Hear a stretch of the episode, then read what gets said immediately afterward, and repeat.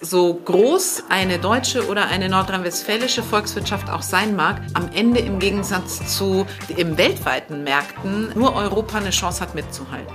Nee, ich war, nee, nee, ehrlich, nein, das reicht nicht. Also die Zeit ist nicht mehr ausreichend dafür da, dass man starke Bilder produziert und so tut, als ob, sondern die Zeit ist dafür da, es zu machen. Die Wirtschaftsreporter der Podcast aus NRW.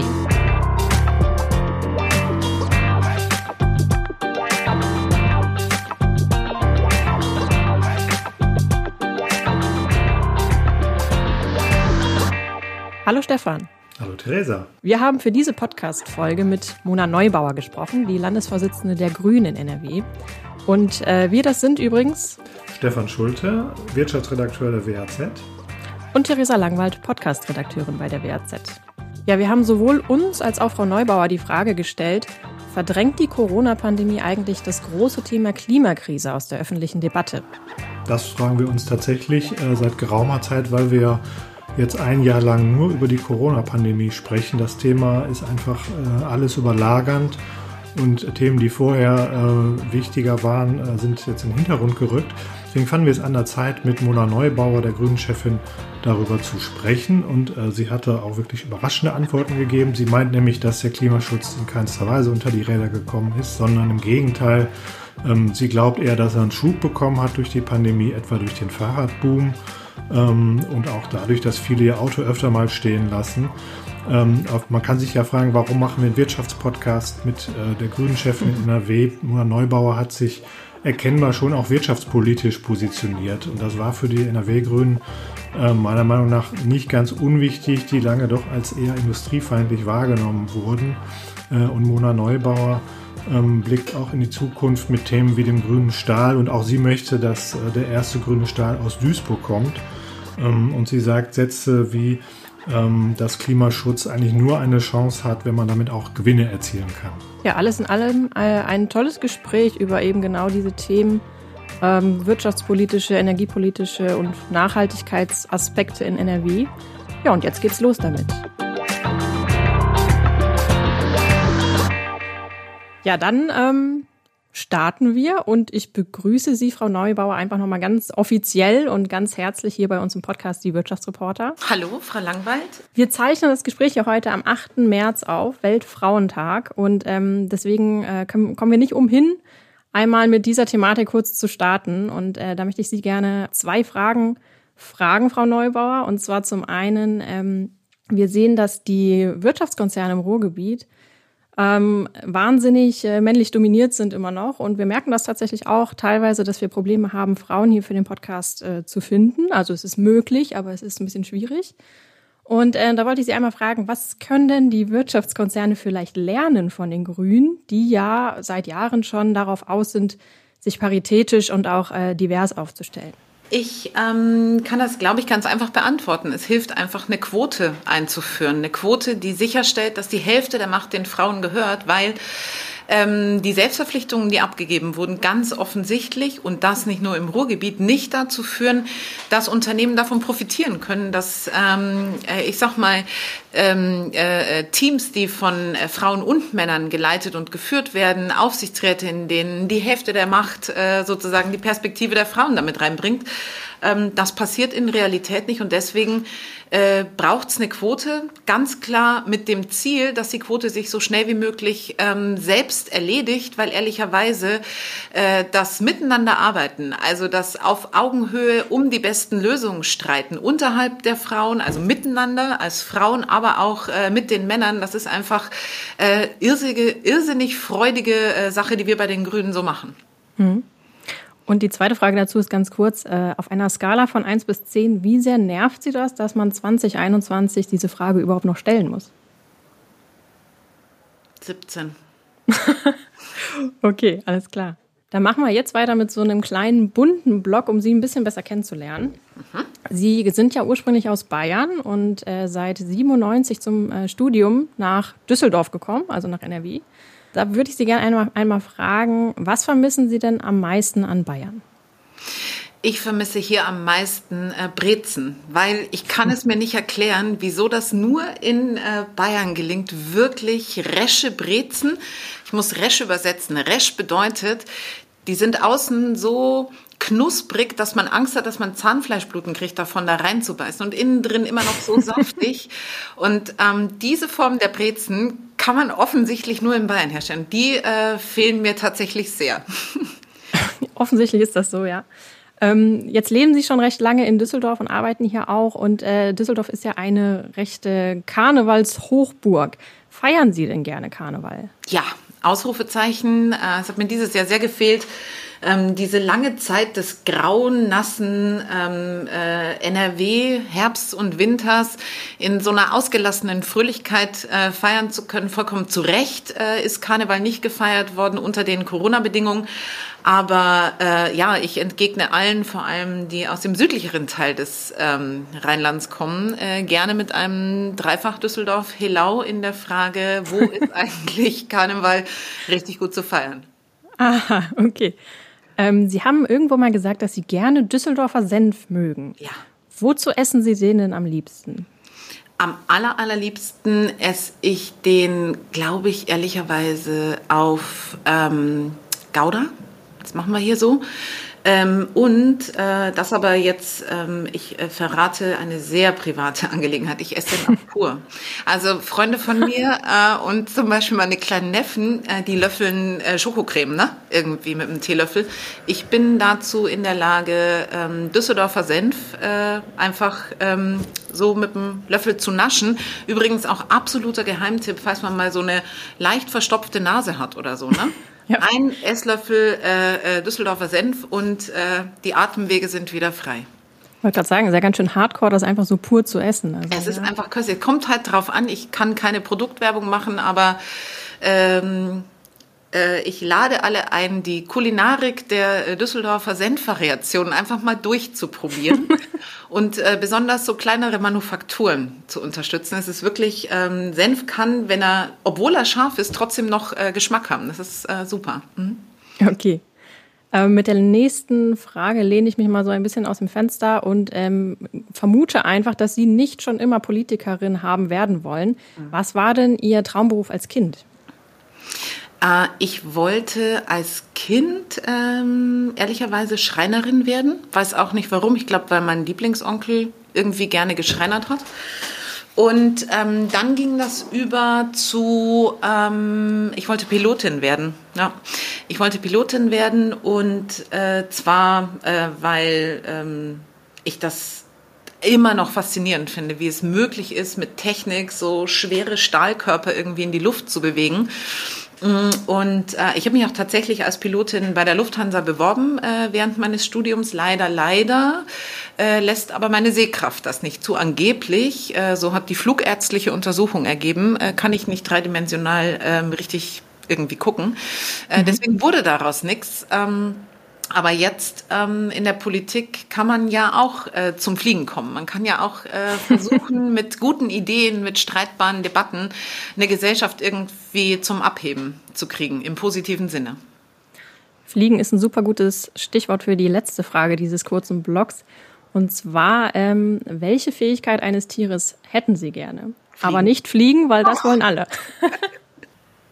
Das ist jetzt Wiederkeulen wäre ein bisschen eine schräge Antwort. Das ist es auch nicht. Ähm, für mich wäre Landen. Sicheres Landen nach einem Flug. Das wäre für mich, ähm, ja, das würde ich gerne können. Ich will gerne fliegen können, von daher lasse ich Sie da leider ein äh, bisschen gerade im Stich. Ich will fliegen. Hm. Das ist vollkommen in Ordnung. Dann haben Danke. Sie ja doch äh, durch Ihre Antwort da sneaky das äh, Fliegen nochmal mit reingebracht. so, und jetzt ähm, kommen wir zu der Frage von dem letzten äh, Gast, den wir bei uns im Podcast hatten. Das ist, äh, das war Matthias Hauer, äh, CDU-Politiker aus Essen, und wir haben mit ihm über den Wirecard-Skandal gesprochen. Und er hat eine Frage an Sie formuliert, die ich hier über Handy Ihnen einmal einspiele, die allerdings nichts mit Wirecard zu tun hat. Das werden Sie gleich hören. Ja, ich nutze die Gelegenheit gerne, Frau Neubauer eine Frage zu stellen. Ähm, bestelle hier von hier erstmal äh, einen herzlichen Gruß wir haben ja in Essen auch eine Kooperationsvereinbarung mit den Grünen geschlossen auf kommunaler Ebene. Dennoch ähm, stört mich das eine oder andere bei den Grünen und das verbinde ich jetzt mit einer Frage, weil wir gerade das Thema Verbotspolitik äh, natürlich breit diskutieren. Und da gibt es entsprechende Äußerungen von Herrn Hofreiter aus der Bundestagsfraktion, der äh, Einschnitte vornehmen möchte beim Thema Bauen. Und deshalb meine etwas zugespitzte Frage, wird es mit den Grünen in Zukunft möglich sein, Einfamilienhäuser zu bauen oder setzen die ausschließlich auf Geschosswohnungsbau, große Mehrfamilienhäuser unter, dem, ähm, unter der Flagge der Klimaverträglichkeit? Denn ich kann so viel sagen, auch Einfamilienhäuser und Doppelhaushälften sind möglich, nachhaltig, energieeffizient und klimafreundlich zu bauen. So, die Frage war natürlich jetzt sehr lang formuliert, aber im Kern äh, ja, geht es natürlich um die Debatte, die gerade losgetreten worden ist, ähm, ob die Grünen denn jetzt tatsächlich äh, das Bauen von Einzelheimen verbieten wollen oder nicht. Sie dürfen. Ja, äh, vielen Dank äh, für die Frage, ähm, Herr Hauer, weil sie einmal mehr ähm, bestätigt, dass es äh, ganz offensichtlich ähm, ein Interesse gibt, innerhalb der CDU uns Etiketten anzukleben als Grüne. Toni Hofreiter hat mitnichten äh, von irgendwelchen Verboten gesprochen. Ich glaube, die Frage, wie sieht Wohnen der Zukunft aus und überhaupt die Frage des Wohnens ist ja mehr als darüber zu diskutieren, man hat ein Dach über dem Kopf, sondern Politik ist ja dafür verantwortlich, äh, Menschen zu ermöglichen, ähm, da wohnen zu können, wo sie leben wollen. So. Und das Ganze eben aber auch unter den Herausforderungen die ähm, äh, die Klimakrise mit sich bringt, die ähm, der Verlust von Artenvielfalt mit sich bringt, die aber auch ehrlicherweise der wahnsinnige Druck durch den Preis, den der Boden äh, einfach hat in den in vielen vielen Städten hier in NRW, da trotzdem noch bezahlbares Wohnen anzubieten, glaube ich, braucht eben eine vielfältige Antwort. Und er hat es ja selber richtigerweise beschrieben. Ähm, auf kommunaler Ebene ist es ganz interessant, weil ich weiß es zum Beispiel aus Düsseldorf, da gibt's äh, auch eine inhaltliche Kooperation mit äh, der Christdemokratischen Union Düsseldorf. Es war überhaupt gar kein Problem, diese Vielfältigkeit der Herausforderungen mit zukunftsorientierten äh, Ideen, wie zum Beispiel Erbbaurecht für äh, äh, Bodenverkauf und sowas einzuführen. Ja, zu sagen, man führt eine Quote ein, wenn ähm, äh, hier Häuser gebaut werden von Investoren, dann ist es im Interesse derer, die dafür verantwortlich sind, dass Bürgerinnen und Bürger in Düsseldorf sich das Wohnen leisten können, äh, eben auch zu sagen, da muss bezahlbarer Wohnraum drin sein. Da muss einer, der für das sozusagen sozusagen mittlere Segment da ist, mit drin sein an Mietwohnung. Und selbstverständlich, das wäre ja auch ein äh, bisschen doof, soll da auch äh, Eigentumswohnungsbau mit drin sein, damit sich das in der Mischkalkulation eben äh, finanzieren lässt. Wichtig ist, wir vergessen eben nicht die Aspekte der Bezahlbarkeit und die Aspekte des Flächensparens. Ich bin mir ganz, ganz sicher, dass man dort regional und lokal die passenden Antworten finden wird. Wir erleben das äh, in NRW. Was es halt braucht, ist aber auch eine klare Vorgabe von Politik, äh, zu sagen, wir helfen euch in den Dilemmata, die es gibt, ähm, überhaupt diesen bezahlbaren Wohnraum zur Verfügung zu stellen. Da helfen wir mit. Also ähm, ja, Grüne wollen, dass man sich in Zukunft leisten kann, äh, da zu leben, wo man will. Ob man das zur Miete will, ob man das in einer Genossenschaft will oder äh, im Eigentum, das ist eine sehr individuelle Entscheidung, die weiterhin möglich bleibt, logischerweise. Ja, dann steige ich mal bei den Etiketten, die man Ihnen anheften möchte, hier gerne ein. Ähm, sie wollen also nichts verbieten, aber ein bisschen regulativ sind sie ja dann doch auch unterwegs. Ne? Also sie wollen ja zum Beispiel Häuslebauern künftig vorschreiben, dass sie Solardächer oben aufs Dach schrauben. Ähm, haben Sie nicht doch Sorge, dass Sie damit vielleicht auch einen Teil Ihrer äh, doch bürgerlichen Klientel auch verärgern könnten? Also das Ganze sollte man, finde ich, betrachten in der Realität, in der wir im Jahr 2021 leben. Und die ist ähm, ganz schön dramatisch, wenn Sie mich fragen, weil der Booster für erneuerbare Energien ist noch nicht gestartet. Also äh, ne, in Nordrhein-Westfalen liegt einfach ganz, ganz viel ungehobenes Potenzial noch in Form von Dachziegeln auf Dächern oder in Form von Flachdächern. Und unser Angebot ist es zu sagen, okay, wenn eine Bundesrepublik Deutschland ein Pariser Klimaschutzabkommen unterzeichnet hat und sich damit verpflichtet, völkerrechtlich zur Einsparung von CO2-Emissionen äh, den eigenen Anteil zu beizutragen, wenn wir zeitgleich sehen, dass wir dringend ja auch äh, Zukunftsfelder für Wirtschaft bieten wollen. So, wenn wir also dafür sorgen wollen, dass wir äh, die Photovoltaikindustrie vielleicht wieder hierhin zurückholen, weil wir hier an unseren Forschungseinrichtungen die Weiterentwicklung von Photovoltaik befeuern, weil wir nämlich politisch dafür sorgen, dass ganz viele Handwerkerinnen und Handwerker die Auftragsbücher vollkriegen damit, dass sie ähm, Photovoltaikmodule oder ähm, Solarthermiemodule auf die Dächer äh, schrauben, dann ist das das äh, nicht eine, äh, eine, eine grüne Spinnerei, sondern ist das ehrlicherweise aus meiner Sicht ähm, ein Blick in eine Zukunft, in der wir dafür verantwortlich sind, den Planeten bewohnbar zu hinterlassen und äh, die Möglichkeit, äh, auch wirtschaftlich äh, was draus äh, zu schlagen, dass wir diese erneuerbare Energienwende hinkriegen und dass wir sagen, die Sonne schickt uns keine Rechnung und deswegen ähm, äh, legen wir fest, es werden Photovoltaikmodule aufs Dach gelegt. Interessanterweise ist äh, der Freistaat Bayern mit einer CSU, die nicht dafür bekannt ist, in irgendeiner Art und Weise ein ökologisches äh, oder klimaschutzpolitisches äh, Profil zu haben, dann ganz einen Schritt weiter als NRW. Da kommt die Verpflichtung für äh, 2021 und 2022. Ja, jetzt haben Sie mir wirklich eine Steilvorlage gelegt. Ähm, heißt das, darf ich das so ähm, raushören, dass Sie dann äh, Herrn Söder für den besseren Kanzlerkandidaten der Union hielten äh, als Armin Laschet, der es in NRW nicht so macht, wie Sie es gerne hätten? Also die Frage, wen die äh, CDU äh, mit ihrer Schwesterpartei CSU zum Kanzlerkandidaten kürt, ist eine, die wird die CDU-CSU für sich äh, entscheiden. Ich stelle fest, dass äh, im Wettbewerb der äh, Bilder äh, Markus Söder ein Bilderbuch äh, des äh, Treehuggers, des Bäumeumarmers, äh, irgendwie aufgelegt zu haben scheint.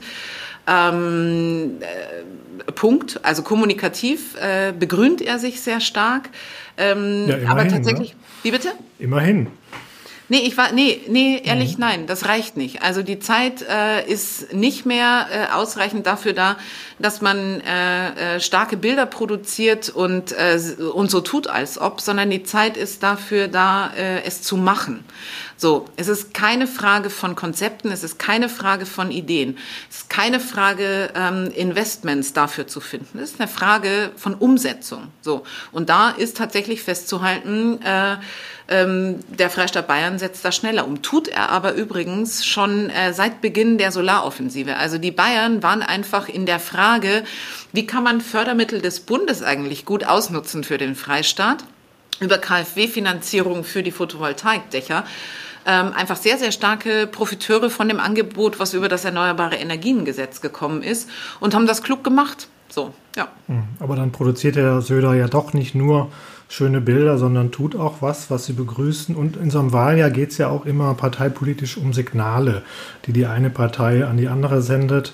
Und deswegen nochmal, natürlich kürt die Union ihren Kanzlerkandidaten, aber ich darf Sie ja trotzdem vielleicht nach Ihren hm. Vorlieben oder Wünschen fragen. Sind nicht die Signale, die Sie da aus München kriegen, äh, doch für Sie die schöneren äh, als die aus Düsseldorf? Nö, ich glaube, die Signale, Völker hört die Signale, Grüne hört die Signale. Die Signale, die wir hören, ist ähm, sowohl der eine wie der andere bieten halt ausreichend äh, Potenzial für ein, äh, wie sagen wir, ein Rennen um Platz eins, was vollkommen offen ist. Also ähm, wir haben als Grüne im Angebot ähm, Ideen und ähm, sozusagen äh, ein, ein, eine Politik für die Zukunft, die einer Bundestagswahl äh, begegnet, im Anspruch eine führende Rolle in der Bundesrepublik äh, zu übernehmen. So und ähm, wir werden diesen Wahlkampf auch nicht damit führen, äh, unsere Ideen durch die Abwertung anderer Ideen äh, irgendwie in den Fokus zu stellen, sondern aus den vielen, vielen, aus dem großen Zuspruch, den wir einfach aus der Mitte der Gesellschaft, aus der Industrie, aus dem Handwerk, von unterschiedlichsten äh, äh, Gruppen der Gesellschaft auch kriegen, ähm, ist einer, der sagt, jo, geht nach vorne mit euren Ideen und ähm, macht, also betreibt Agenda-Setting, äh, weil ihr könnt es. Wir trauen es euch zu. Okay, machen wir hier äh, einen Strich drunter und einen sehr harten Schnitt. Äh, Frau Neubauer, waren Sie nach dem Lockdown schon beim Friseur? Nein, war ich noch nicht. Äh, ich habe einen Termin für den 18. Äh, März. Ah, Termin schon gemacht. Haben Sie auch schon einen Termin in Ihrem Lieblingsschuhgeschäft gemacht? Nein. Habe ich nicht. Ähm, äh, nee. Mhm. Und wie oft haben Sie in den letzten Monaten eigentlich bei Amazon was bestellt? Gar nicht. Äh, ich wirklich gar nicht. Äh, ich habe gar nicht bei Amazon bestellt. Bewusst? Ja, genau. Sehr bewusst. Ich habe äh, überhaupt gar nicht viel konsumiert, glaube ich. Also außer Lebensmittel. Und Bücher habe ich konsumiert. Da habe ich aber Glück, weil genau gegenüber ähm, meiner äh, äh, meiner Wohnung oder meines Hauses, äh, wo meine Wohnung drin ist, also die, in der ich wohne, ist ein, ist ein kleines inhabergeführtes ähm, Buchlädchen, ganz, ganz toll. Und äh, die hat Click and Collect gemacht und das war äh, tatsächlich super. Also ne, das konnte ich gut in meinen Alltag integrieren, äh, mir zu überlegen, welches Buch würdest du gerne lesen das ähm, bei meiner Buchhändlerin zu bestellen ähm, und dann rüber zu gehen. Ich konnte aus dem äh, Fenster sehen, gerade steht niemand in der Schlange vor der Tür. Also den Move habe ich dann genutzt und bin äh, rüber und habe das Buch geholt. Mhm. Mhm. Ja, das werden viele teilen. Also diese Fragen zielten alle auf die nächste Frage ab, ob Sie eigentlich eine Systematik, äh, eine nachvollziehbare in dieser Öffnungsstrategie der Bundesregierung sehen. Also ich äh, habe sie noch nicht entdeckt, gebe ich zu. Also ich gönn, äh, ich freue mich wirklich für jeden Friseur, aber irgendjemand muss ja entschieden haben, dass Haare schneiden wichtiger ist für die Gesellschaft als zum Beispiel ein Restaurantbesuch. Mhm. Ähm, wie kommt man da wieder raus? Ja, also wie kommt man da wieder raus? Ähm, aus dieser, Sie meinen jetzt die empfundene Ungleichwertigkeit zwischen zum Beispiel Friseurbesuch und. Ja, man ist noch nicht so weit zu sagen, äh, wir machen alles auf. Das ist ja auch schwierig, wenn man äh, zwischendurch sagt, Inzidenzwert 35. Jetzt sagt man, nee, schaffen wir nicht. Wir machen eine Spanne 50 bis 100 mhm. und legt fest, wer aufmachen darf. Mhm. Ähm, das heißt, Politik trifft eine Auswahl für Wirtschaft, für Branchen, für ganze Branchen. Ihr dürft aufmachen, ihr nicht.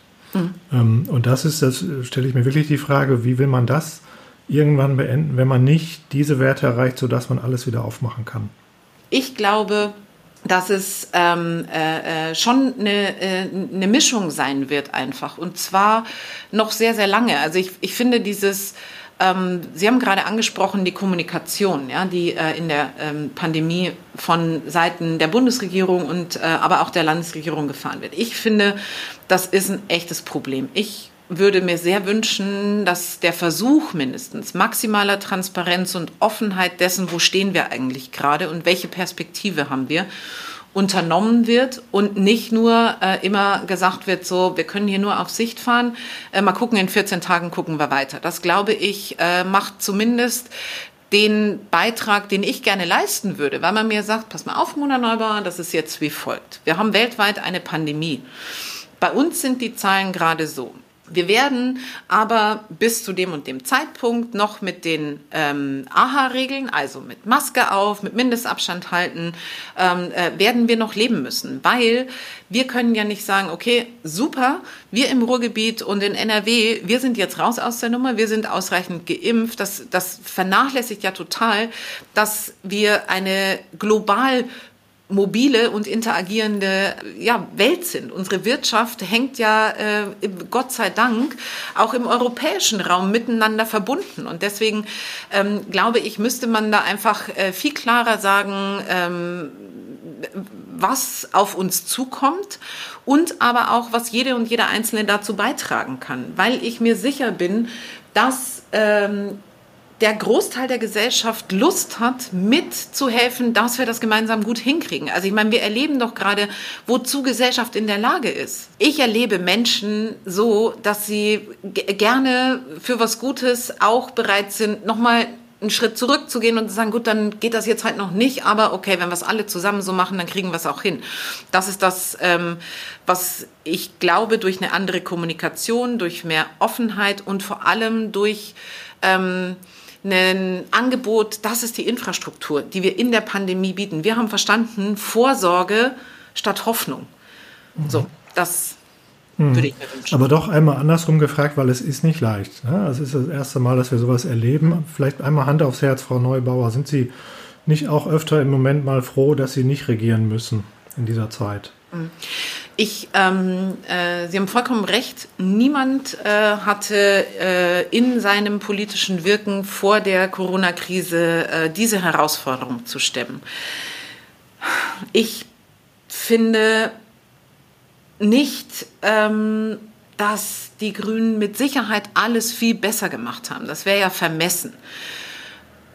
Aber ich finde genauso, dass es schwierig ist, ähm, quasi auf der Zuschauertribüne zu sitzen. Und ja, außer den vielen Gesprächen, ähm, äh, ne, die ich für den dem Versuch, Interessen weiterzutragen von ähm, ganz unterschiedlichen Gruppen, von äh, Schülerinnen und Schülern, von Frauen, von äh, Gastronomen, von Handwerkerinnen und Handwerkern, denen sozusagen in Papiere zu übersetzen, Gastbeiträge zu schreiben, ähm, unsere Landtagsfraktion mit tollen Initiativen sozusagen im Landtag ja auch die Oppositionsrolle aufgreifend, ähm, das ist wichtig und das ist auch gut, dass das in der Demokratie äh, sozusagen in der Rollenverteilung so läuft.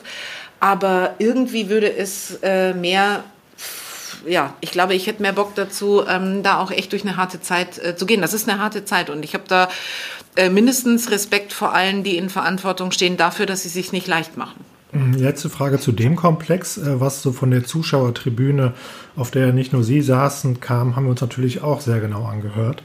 Und in meinem Empfinden standen die Grünen insgesamt bei der Öffnungsdebatte eher auf der Bremse, während die FDP zum Beispiel eher äh, auf dem Gaspedal war. Ähm, glauben Sie, dass äh, Ihnen das vielleicht in der Wirtschaft auch ähm, in dem Ansehen etwas geschadet hat?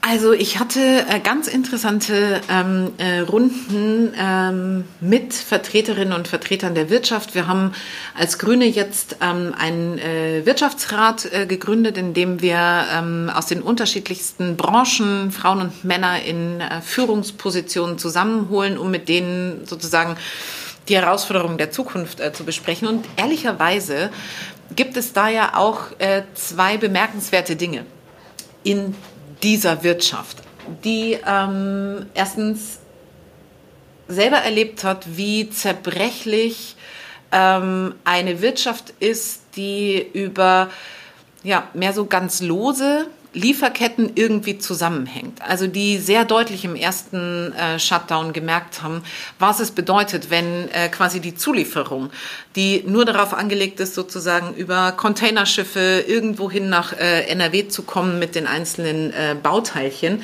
ähm, dass das, wenn das aufhört, ein riesiges Problem ist und eine ganz hohe Bereitschaft von Vertreterinnen und Vertretern zu sagen, okay, Europa, also europäischer Binnenmarkt, selber wieder Produktion hier hinholen, äh, finden wir eine gute Idee. Ich glaube, das ist ähm, was, wo sich viele Vertreterinnen und Vertreter der Wirtschaft äh, dann bei den Grünen sehr gut äh, wiederfinden, weil wir das als sozusagen ja den wirtschaftspolitischen Ansatz, wie geht man eigentlich als eine starke äh, Volkswirtschaft in der Zukunft immer europäisch sehen. Also einfach in Anerkennung der Tatsachen, dass so groß äh, eine deutsche oder eine nordrhein-westfälische Volkswirtschaft auch sein mag, am Ende im Gegensatz zu im weltweiten Märkten äh, nur Europa eine Chance hat mitzuhalten. Und der zweite Punkt, ähm, wir sind ja nicht äh, aus Prinzip äh, dafür, ähm, dass keine Lockerungen vorgenommen werden, sondern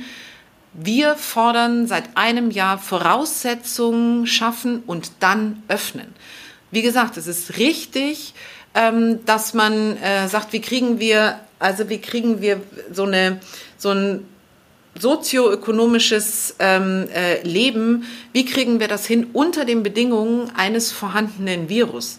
Dafür muss man Voraussetzungen schaffen und diese Voraussetzungen idealerweise so schaffen, dass sie nicht mit ähm, äh, 85 Anträgen äh, und äh, bürokratischen Hürden versehen sind, sondern ähm, mit einem wirklichen Grundvertrauen gegenüber denen, äh, die es umsetzen vor Ort und diese Voraussetzungen aber so zu schaffen, dass man dann öffnen kann. Und dafür, dass es klare Bedingungen gibt, dass es ähm, äh, sozusagen Richtlinien gibt, äh, unter welcher Voraussetzung man öffnen kann, bevor man irgendwie hört, ja, und ab Montag ist alles auf und keiner und keine weiß, was sie oder er zu tun hat.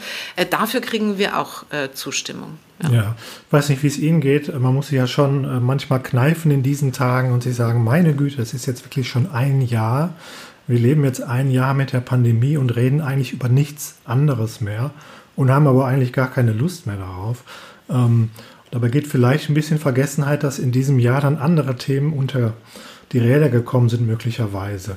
Ähm, wie sehen Sie das? War jetzt dieses eine Jahr Corona zum Beispiel ähm, für den Klimaschutz, also das grüne Überthema, ein verlorenes Jahr? Hm. Nö. Also erstens deswegen nicht, weil weltweit äh, der Ausstoß von Klimagasen durch die äh, schwerste Wirtschaftskrise runtergegangen ist. Das kann aber nicht okay. die Antwort sein. Wir brauchen sein. aber nicht mehr Krisen fürs Klima, oder? Genau, das wollte ich nämlich ja. genau sagen. Okay. Das kann nicht die Antwort sein äh, mhm. Äh, zum Kampf gegen die Klimakrise sondern äh, das glatte Gegenteil. Dadurch, dass wir ähm, zu Recht Konjunkturprogramme äh, auflegen, dass wir damit ja ein Stück weit auch eine Sicherheit ausstrahlen ähm, als äh, Politik, als Staat, zu sagen, wir sorgen für Konjunktur, damit es weiterhin sozusagen Beschäftigung gibt. Ne? Also Konjunkturprogramm macht man ja nicht, um zu sagen, Hauptsache wir geben Geld aus, sondern auch und vor allem, damit man den vielen, die gerade Existenzängste haben, ein Angebot macht, ähm, dass diejenigen, die sie beschäftigen, eben Zukunftsperspektiven entwickeln können, weil der Staat ähm, mit Geld reingeht. Und da muss vollkommen klar sein,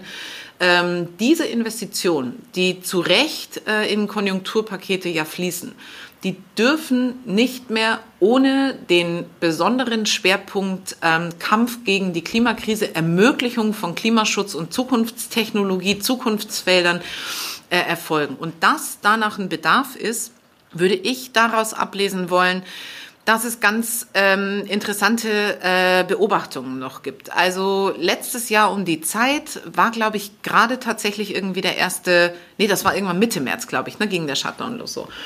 Und dann saßen ja erstmal alle so wirklich auch mit einer gewissen Verunsicherung in ihren Wohnungen, in ihren Häusern. Und ich weiß nicht, so nach zwei, drei Wochen oder so gab es dann so die ersten, man geht mal raus und ein bisschen spazieren. Das durfte man in NRW ja immer. Und ich muss Ihnen sagen, noch nie habe ich so viel Anerkennung, Wertschätzung für eine gesunde, wilde Natur gehört, zugeschrieben bekommen, ähm, wie in diesem ganz speziellen ähm, Wahrnehmungsfenster mal was anderes zu sehen als seine Wohnung. Also ist es mit passiert, dass die Wertschätzung von, äh, von Natur, von, von Grün, also von Grün in der Natur, von Bäumen äh, total gestiegen ist. Wir haben das auch gemerkt äh, zur Kommunalwahl. Wir haben landesweit 20 Prozent und die kriegen sie nicht, wenn sie in ein Themenfeldpartei sind, so, sondern die haben wir, glaube ich, bekommen, weil wir ein Angebot gemacht haben, was gesagt haben, wir stellen die Menschen in den Mittelpunkt äh, äh dessen, äh, worum es geht vor Ort. Und das bedeutet, wir richten eine Verkehrspolitik zum Beispiel daran aus, dass sie den Menschen Platz gibt. Also ähm, äh, Straßen und Plätze äh, werden bisher zu großen Teilen ja dafür genutzt, dass parkende Autos da stehen, also diese Stehzeuge, die eine Stunde am Tag fahren und 23 Stunden stehen. Ähm, äh, Straßen sind äh, dafür ausgelegt, dass man da mit dem Auto gut durchfahren kann. Und ganz häufig äh, werden halt Fußgängerinnen und Fußgänger, Kinder, Seniorinnen in so einer Raumplanung einer äh, Gemeinde äh, vergessen. Und weil wir da gesagt haben, oder wir machen es halt anders. Und wir erledigen mit diesem Andersmachen und sozusagen dem Platz für die Menschen dann auch noch den notwendigen Teil, den zum Beispiel der Verkehrssektor beitragen muss, um Klimaschutzziele erreichen zu können. Dafür wurden wir gewählt. So, wir haben festgestellt, dass letzter, äh, äh, letztes Frühjahr, ich glaube es war April, gab es ja Waldbrände in Nordrhein-Westfalen. Das ist der Zustand unserer Natur. Wir haben so wenig äh, Niederschlag, wir haben so trockene Böden in unseren, äh, in unseren Wäldern, dass es im April zu Waldbränden kommt. Das macht was mit Menschen. Das macht vor allem was mit Menschen, die glücklicherweise am Frühstückstisch konfrontiert von ihren Kindern sitzen, die denen sagen, sag mal, Papa, wirklich, fährst du wirklich jetzt mit dem Auto ins Büro? So, das geht doch auch mit dem Fahrrad. Also es sind ja nur drei Kilometer, ist ein bisschen weiter als zu meiner Schule.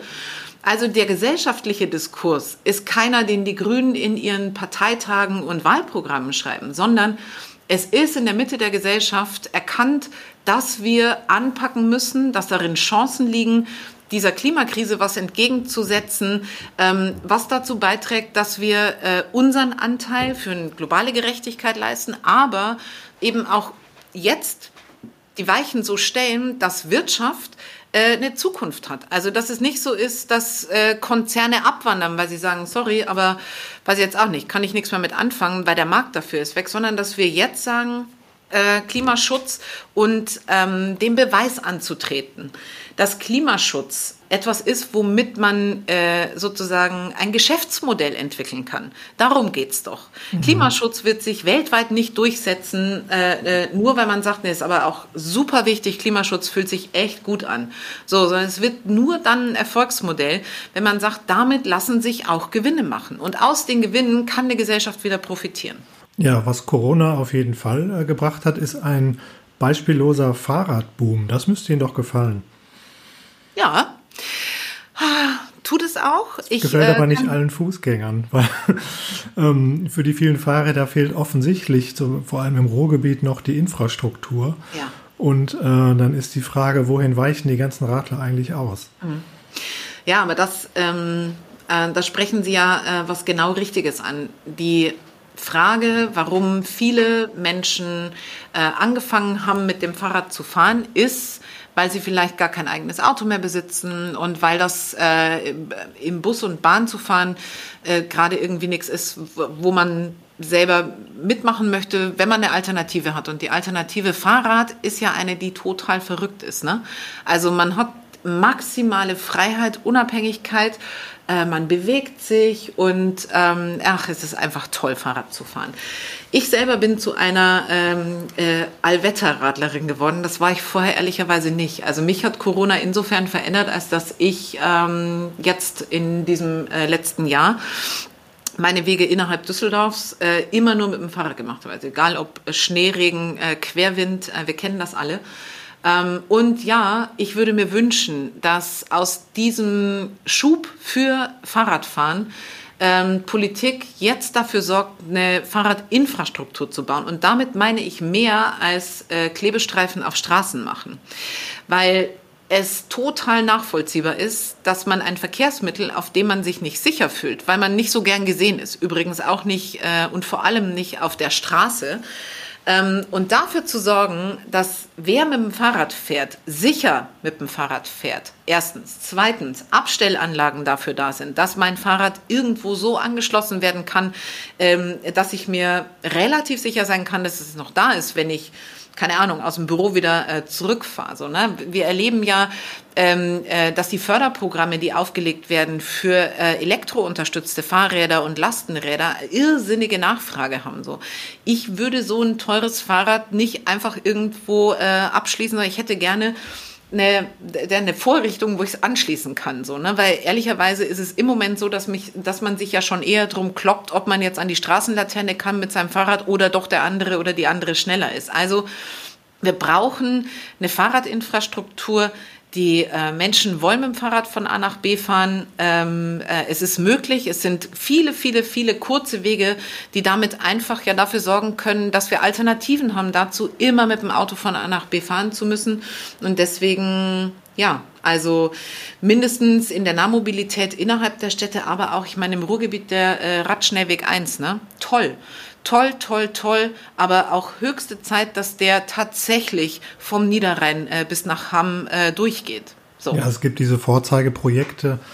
Ähm, in den Querstraßen sieht es dann anders aus. Ja. Die NRW-Grünen haben ja jetzt eben gerade dieses neue Verkehrskonzept ähm, für sich beschlossen. Ähm, ich frage mich dabei immer, also mehr Platz für Radfahrer und Fußgänger zu fordern, ist wunderbar, bin mhm. ich dafür. Äh, nur wo soll der Platz denn herkommen? Also Sie müssen ja. ja. dann schon auch klar sagen, so dann müssen wir aber an die Straßen, die eigentlich für die Autos da sind, ran. Ähm, und äh, ja, da werden sich so manche, die in der Innenstadt wohnen, auch bedanken. Hm. Ich ähm, würde sagen, genau, die Debatte müssen wir führen, da gebe ich Ihnen vollkommen recht. Wir müssen darüber reden, ähm, ob wir weiterhin unsere Straßen als Abstellplätze für Autos äh, zur Verfügung stellen oder ob wir eine Stadtplanung betreiben, eine Raumplanung betreiben, die das Leben zurückholt in die Städte. Es gibt in vielen Kommunen sowas wie temporäre Spielstraßen. Ne? Da werden Seitenstraßen, Verkehr, äh, verkehrsberuhigt und nach Möglichkeit auch Autos aus dieser Straße dann für einen Sonntagnachmittag rausgenommen. Und diese Straße kann dann von den Anwohnerinnen und Anwohnern und den Kindern einfach genutzt werden als zusätzliche Fläche. Und äh, die Menschen lieben es. So. Und ich glaube, der Trick bei der Verkehrspolitik ist, es geht nicht darum, von heute auf morgen zu sagen, jetzt ist alles anders. Aber es geht darum, endlich und entschlossen anzufangen, die Alternativen zum Auto auszubauen. Also eine Infrastruktur für Fahrräder zu bauen, zu überlegen, wie kriegen wir eigentlich die Autos, also wie kriegen wir ähm, den Lärm und äh, äh den Dreck, den Autos mit sich bringen. So muss das sein, dass wenn jemand nach Essen zum Einkaufen fahren will, dass der bis in die Innenstadt mit dem Auto fährt? Oder kriegt man es hin, vor den Toren Essens einen Park and Ride so zu installieren, dass es komfortabel ist, dann eben äh, dahin zu fahren. So ist es möglich darüber, dass wir ja uns überlegen müssen, wie was können wir eigentlich tun als Politik dafür, dass die ähm, äh, dass der öffentliche Nahverkehr wieder äh, attraktiv wird. Also in der, in der Erfahrung, dass es gerade unvorstellbar ist, in einem eng zugestellten S-Bahn-Wagen oder äh, Regionalexpress oder Bus oder Straßenbahn oder U-Bahn zu stehen müssen wir uns ja überlegen, wie müssen wir die technisch zum Beispiel aufrüsten. Ne? Also brauchen die andere, bessere Lüftungsanlagen? Brauchen wir andere Hygienekonzepte für Bahnhöfe und Bahnen? Aber nutzen wir damit halt auch das Potenzial, weil diese weil diese, diese technische Infrastruktur einladend ist, weil sie bezahlbar ist, weil ich nicht mehr äh, an einem S-Bahnsteig stehe und in der schlimmsten Variante 40 Minuten warte, weil leider drei S-Bahnen ausfallen. So kriegen wir das so attraktiv gemacht, dass man sich gar nicht mehr um äh, ähm, diese äh, um, um ein eigenes Auto kümmern muss, sondern wir es hinkriegen, wir machen Angebote, man teilt sich Autos. Das ist äh, eine tolle Idee. Also eine geteilte Mobilität, vernetzte Mobilität.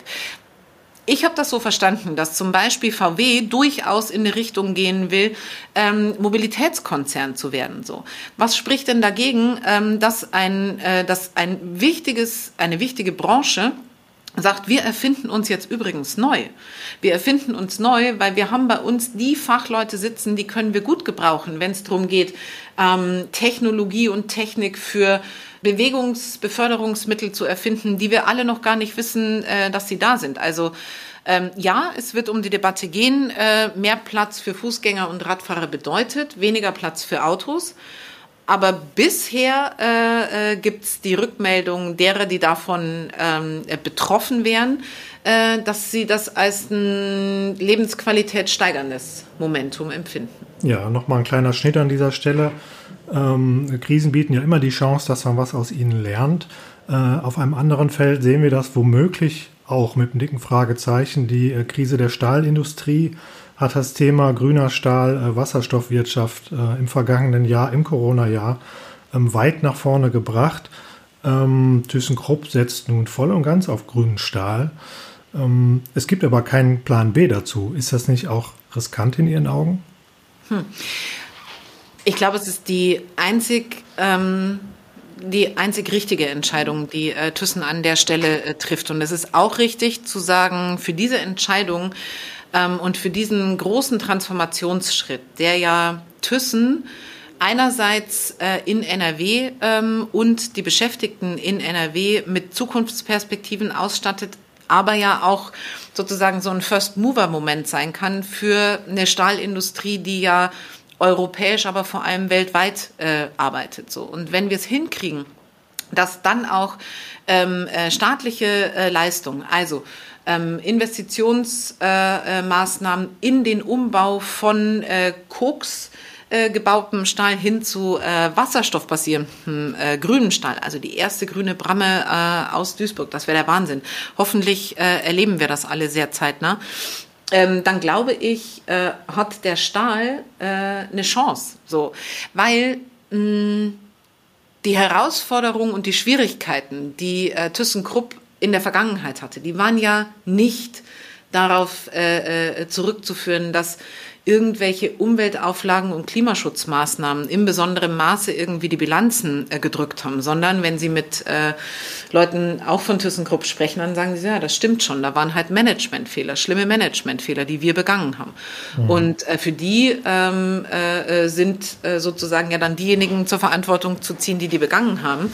Aber all diejenigen zu unterstützen, die jetzt in Verantwortung stehen und sagen, okay, lass uns diesen europäischen Stahlmarkt so aufstellen, dass wir äh, in eine Führungsposition kommen. Ja, ja, politisch betrachtet hilft Ihnen das als Grüne eigentlich, ein, ein weiteres Etikett dann endgültig abzulegen, dass Sie gerade in NRW lange hatten, nämlich das einer gewissen Industriefeindlichkeit, indem Sie jetzt sagen können, nein, nein, wir unterstützen grünen Stahl voll und ganz. Finden wir gut. Ja, ich glaube, äh, wir machen Politik ja nicht, um äh, Etiketten äh, zu erhalten oder ablegen zu können. Und es bleibt ja äh, wirklich viel zu tun, weil gucken Sie sich mal an, ähm, also der wasserstoffbasierte Stahl, ne, von, da haben wir wenig von, wenn äh, quasi die Grundlage, den Wasserstoff herzustellen, äh, abseits von erneuerbaren Energien passiert. Also äh, wäre der erste Schritt, ähm, äh, wo wir uns dann auch mit der Industrie, glaube ich, aber schnell einig werden, wie können wir gemeinsam dafür sorgen, dass wir äh, so viel es möglich ist an Wind- und Solarstrom erstmal bei uns erzeugen eine Unabhängigkeit von Importen hinzukriegen. Und ansonsten, ich erlebe das so, also jede Form der Effizienzsteigerung, die äh, unter dem Rahmen der Nachhaltigkeit passiert, wirkt sich halt auch in Zahlen positiv aus. Und das ist ja, wenn man so will, der Wirtschaft sehr zu eigen, dass sie sagt, ja, meine Zahlen müssen halt stimmen. So. Und deswegen ähm, finden wir da ehrlicherweise ganz häufig zueinander, weil also großes Feld neben Stahl auch äh, äh, die Chemieindustrie. Die machen Prozessoptimierungen ähm, einfach auch aus dem Grund, weil ähm, effizientere Prozesse am Ende auch äh, sozusagen günstiger werden. Und wenn man sich vorstellt, wir kriegen das so hin, dass die Chemieindustrie Nordrhein-Westfalens diejenige ist, die die erste ist, die weltweit zeigt, wir haben die Prozesse so optimiert, dass wir unseren Beitrag zum Klimaschutz in der Produktion schon mal, ich weiß nicht um wie viel Prozent äh, steigern konnten. So. Und wir sind diejenigen, die sagen, eine erdölfreie Chemie, das, äh, das spricht man heute aus und alle sagen, so wie soll das denn bitte möglich sein? Aber das ist ja Zukunftsmusik. Und ich glaube, mein Erleben von ähm, Vertreterinnen und Vertretern der Industrie ist, es gibt keine ideologische Ablehnung äh, zu Maßnahmen, die der Umwelt dienen, die Nachhaltigkeit im Sinn führen oder Klimaschutz bewirken. Aber es gibt sozusagen den Bedarf zu sagen, gebt uns einen Rahmen, gebt uns einen verlässlichen Investitionsrahmen, der über 10, 15 Jahre sagt, hier habt ihr das Geld, wir unterstützen eure Transformation. Das ist ja ein Wahnsinnsprojekt, was wir vorhaben. Und da als Politik zu sagen, okay, wir geben euch einen Rahmen, wie ihr das in dem Rahmen dann im Kleinen umsetzt, ist uns ehrlicherweise, das wisst ihr besser. Wir haben uns auf gemeinsame Ziele verständigt, was unser Beitrag dazu ist und was eurer sein muss.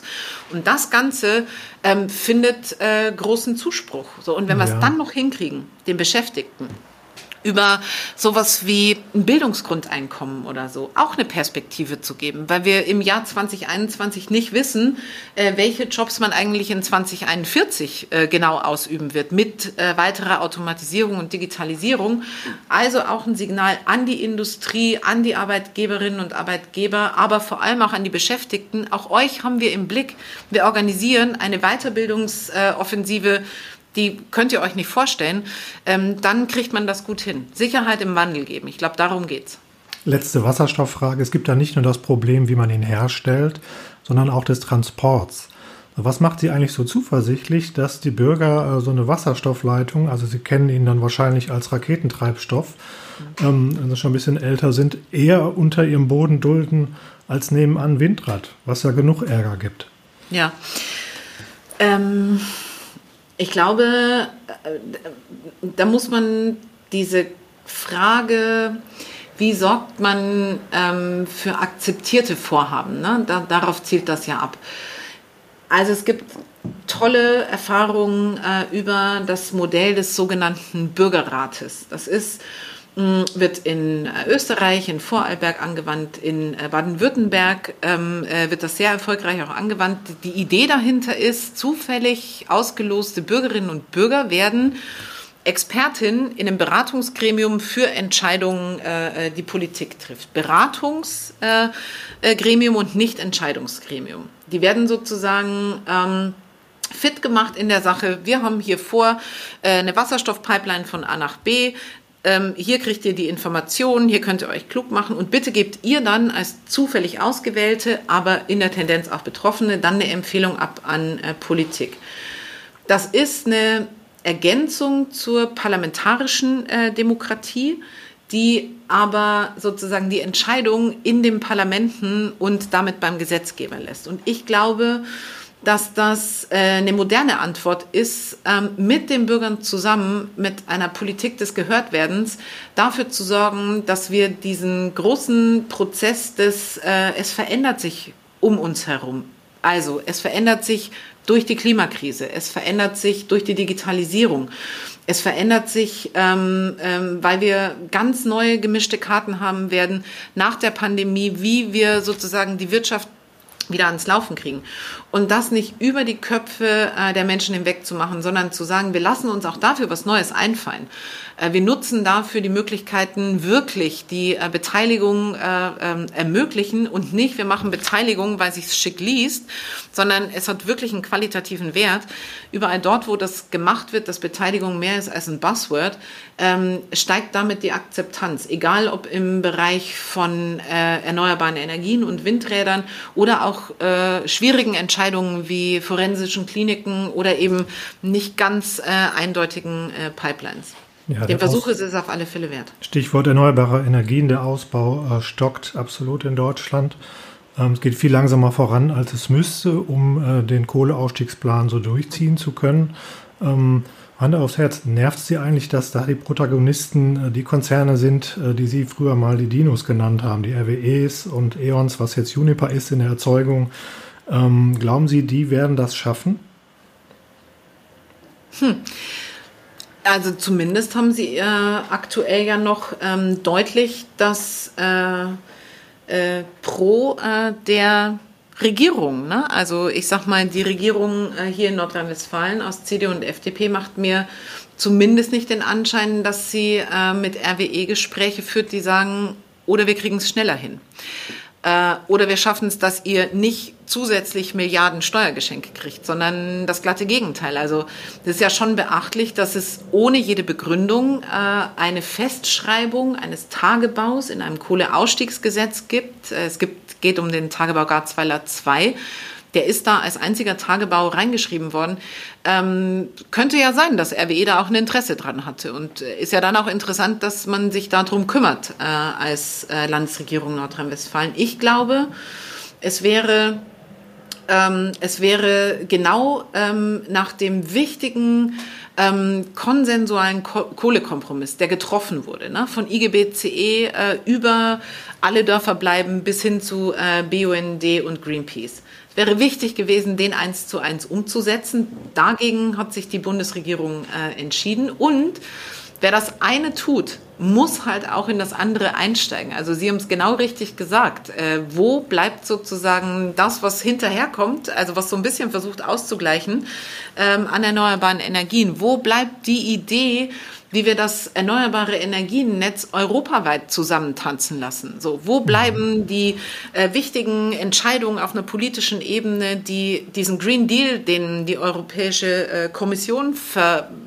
ja, verantwortet, vorschlägt, dass wir das runterbrechen, dass wir sagen, wie kriegen wir es eigentlich hin, hier äh, Nordrhein-Westfalen, Niederlande, Belgien, wie kriegen wir da irgendwie ein Netz hin, wie kriegen wir eine Vereinigung der erneuerbaren Energien Europas hin. Also haben wir die Kraft, ich wäre sehr dafür, die Kraft zu haben, nachdem Europa über den Euratom-Vertrag ja sozusagen das erste Mal zusammengefunden hat, jetzt zu sagen, lass uns doch einen, ähm, keine Ahnung, einen europäischen Vertrag für erneuerbare Energien machen und alle Potenziale heben. Ja, und da sind sie weg von den Konzernen, denn vielleicht liegt es ja gar nicht an den bösen Konzernen, dass es nicht vorangeht, sondern an den äh, gesetzlichen Regulierungen, denn RWE investiert eine Menge in Windkraft zum Beispiel, aber lieber in den USA oder vor Großbritannien, aber nicht in mhm. Deutschland. Was würden Sie oder, ähm, ändern, wenn Sie möglicherweise in einer nächsten Bundesregierung als Grüne ähm, sitzen, um das zu ändern? Die Regulierungen, um die es geht, kommen teilweise noch aus der Trittinzeit. Mhm. Ja, ich glaube, ähm, also die Frage, wie kriegen wir, äh, wie kriegen wir innerhalb der Bundesrepublik ähm, den erneuerbare Energienknoten äh, durchschlagen? Das ähm, hat ja erstens, glaube ich, schon mal ganz viel zu tun, dass es für die Branche äh, ein klares Signal gibt über eine, ähm, also über eine Aussage, äh, ihr seid jetzt unsere Top-Player in diesem Markt. So, ne? Wir stellen ja fest, dass über die Art und Weise wie hier, ähm, über das Erneuerbare Energiengesetz, über Verunmöglichung von Standortfindung durch Abstandsregeln, die irgendwie gewürfelt sind, ähm, einfach auch Signale in die, äh, gerade in die Windbranche äh, gegeben werden, äh, die sagen so, okay, es tut uns leid, aber wir kriegen es hier nicht mehr umgesetzt. Wir machen zu, unser Laden wird jetzt zugemacht. Also sind ja äh, äh, beachtliche äh, Zahlen von Beschäftigten, die da einfach äh, in die Arbeitslosigkeit gegangen sind. Und ich glaube, damit muss man, also ne, sozusagen, damit muss man einfach mal anfangen. Und dann ähm, äh, glaube ich, äh, braucht es sozusagen äh, jemanden schlichtweg ergreifen, der sich darum kümmert, dass das Kapital, was ja vorhanden ist, eben äh, auch abseits von äh, den äh, alten Energiegrößen, RWE, E.ON und wie sie alle heißen, ähm, auch in neuen Gesellschaftsformen, in ähm, sowas wie, also ich meine, Bürgerbeteiligung hört sich vielleicht ein bisschen zu klein an, als dass es was Großes bewirken kann. Ich glaube aber nicht, dass das so ist. Ich glaube, dass man natürlich ähm, nachhaltige äh, Fonds auflegen kann, wo sich Bürgerinnen und Bürger, Mittelständler irgendwie mit beteiligen und darüber Investments äh, möglich sind, die dann am Ende ähm, äh, über ein klares Signal der Bundesregierung auch den Landesplanungen sagen, eure Abstandsregeln können wir so äh, nicht mithalten. So, wir müssen dann einen anderen Weg finden. Also ich glaube, es muss ganz oben auf der Agenda stehen, dass da äh, Bund und Länder den entsprechenden Schritt nach vorne gehen. Okay, letzte Frage von mir, Frau Neubauer. Ähm, noch mal ein bisschen persönlich. Äh, sollten die Grünen äh, in der nächsten Bundesregierung sitzen, bleiben sie NRW erhalten oder zieht es sie dann womöglich nach Berlin? Ach, mein Herz schlägt für die Landespolitik. Ich äh, bleibe im schönsten Bindestrichland der äh, Republik. Vielen Dank. Danke Ihnen. Ja, super. Ähm, okay, dann mache ich noch mal hier ganz kurz den Schluss und wir haben Sie jetzt ja schon eine gute Stunde gelöchert mit Fragen, Frau Neubauer. Ganz am Ende dürfen Sie noch mal eine Frage stellen an den Gast unserer nächsten Podcast-Folge. Und das wird Rolf Buch sein, der Vonovia-Chef. Und wir werden mit ihm sprechen über das Thema äh, Mieten, Kaufen, Wohnen, wie ich es immer nenne, äh, nach einer alten äh, Fernsehsendung, die es mal gab. Und natürlich auch über seine neue Rolle ähm, beim Initiativkreis Ruhr. Was möchten Sie Herrn Buch denn gerne fragen?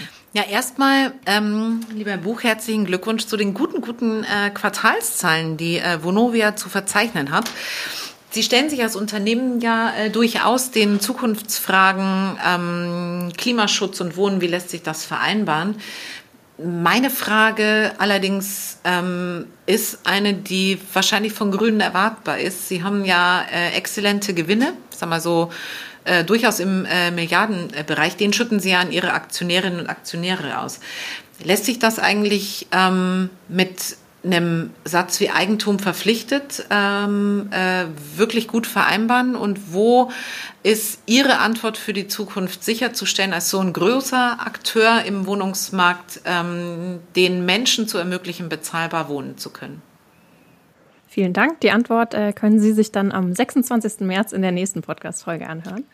Und äh, dann ja, dann bleibt uns jetzt für heute nichts weiter, als uns nochmal ganz herzlich bei Ihnen zu bedanken für die Zeit und ähm, für das äh, schöne Gespräch mit Ihnen, für Ihre Geduld.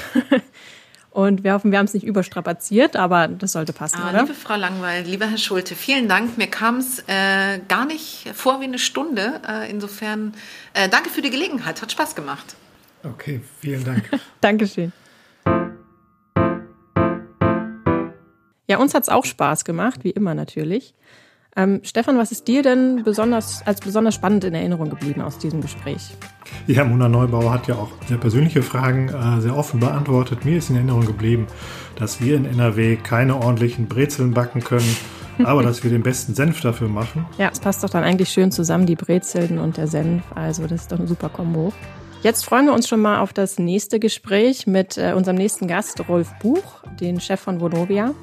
Ähm, wenn ihr mögt, hören wir uns am 26. März wieder. Bis dahin. Tschüss, bis zum nächsten Mal. Ein Podcast der Walz.